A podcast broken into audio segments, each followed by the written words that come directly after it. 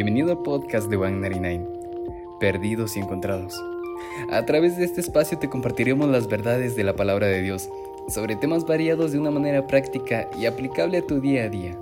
Esperamos que así como la oveja perdida, seas encontrado por tu buen pastor. Comencemos. Ay, el amor. Bueno, hoy vamos a hablar del tema más romántico entre dos personas, el amor. La base de toda relación amorosa entre un chico y una chica debe ser la amistad.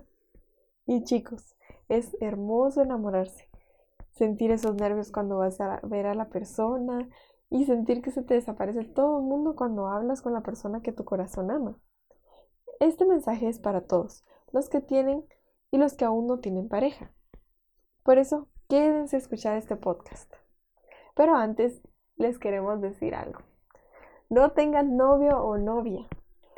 No si aún no ayudan en su casa a su propia madre que trabaja fuera y dentro de su hogar, o a su padre que trabaja para proveer a su familia. No si aún no eres amable o amoroso con tus hermanos, que puede ser que te fastidien en algún momento. Chicos, no tengan novias si lo que les gusta es ver videos musicales donde salgan mujeres sensuales y si tienen problemas con la pornografía. Y chicas, no tengan novios si lo que se fijan de un hombre es lo lindo que puede ser con ustedes y no se fijan en cuánto ama él al Señor. No tengan pareja si tienen problemas sexuales, como la pornografía o si tienden a ser sensuales o provocativos, o les llama la atención estas características en una posible pareja. No si no has confiado en Dios en diferentes situaciones que son complicadas, y en que Dios puede traer a la persona indicada a tu vida, demostrando esta falta de fe considerando estar y estando con una y otra persona, hasta diferentes creencias. No si no tienes una relación estable con el Señor, tu Dios, tu Padre y tu Creador. El noviazgo no es bíblico, pero la Biblia se puede aplicar al noviazgo. Todo lo que tú hagas puede tener aplicaciones de la Biblia, porque al entregar tu vida a Dios, tu vida le pertenece a Él. Te decía que no entraras en el noviazgo si tenías aquellas características que te mencioné, porque el noviazgo no te hará mejor persona. Eso lo hará únicamente Dios. La persona con la que estés no es la que te hará feliz. El gozo debe venir del Señor en tu vida. Esa persona no es perfecta ni ideal para ti, como tú tampoco lo eres para ella. Ningún humano es perfecto, pero a los ojos de Dios y el plan de Él, esa persona sí es perfecta e ideal para cumplir su propósito de glorificarse en tu vida. Y tú serás ideal para esa persona de la misma manera. ¿Y ves cómo esto no se trata de ti, sino de Él? Y amigos, el noviazgo lo expondré de acuerdo con el equipo de 199 en tres grandes áreas en este tema. Claro, no son las únicas áreas, hay muchas más. Pero en este podcast veremos únicamente la primera. En la segunda parte del podcast veremos la segunda y la tercera. Así que esperen el siguiente podcast. Número 1. Palabras y actitudes. En Efesios 4:29 nos habla de que nuestras palabras hacia esta persona deben ser de edificación siempre, de apoyo, de ayuda, de ánimo y de impulso a mejorar.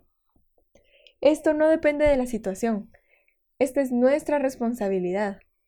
Debe ser un deseo de tu voluntad hacia esa persona. Así que como este versículo se basa en las palabras hacia los hermanos en Cristo, quiero que te recuerdes que la persona que es tu pareja o te gusta y aún no son, es tu hermano en Cristo. He aquí la importancia en que sepas que esta persona es hija de Dios también y que su espíritu le da convicción al espíritu de ella sobre esto. Y esto lo podemos ver en Romanos 8:16 donde dice, el espíritu mismo da testimonio a nuestro espíritu de que somos hijos de Dios.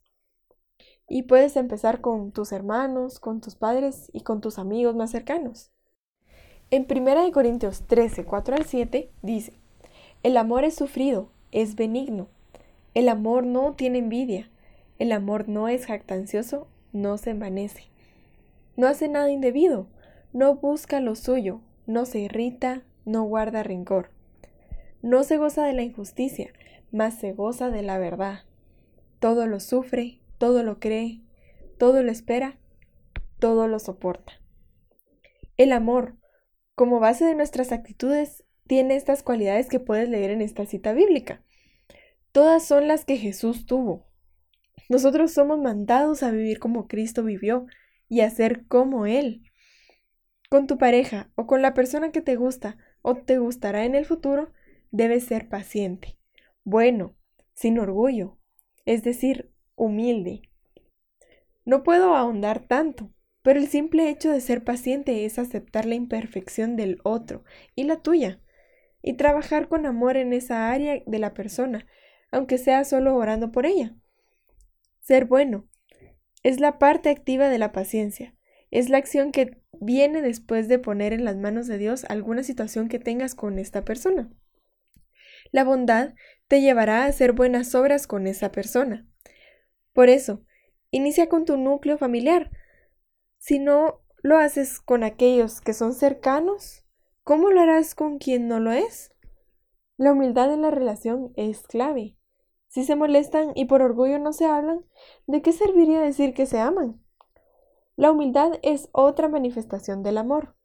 Reconozcan sus faltas, discúlpate tú con esa persona y ella contigo sinceramente. Y bueno amigos, continuaremos hablando de este gran tema en el siguiente podcast. ¡Ay, el amor! Parte 2. Hasta pronto.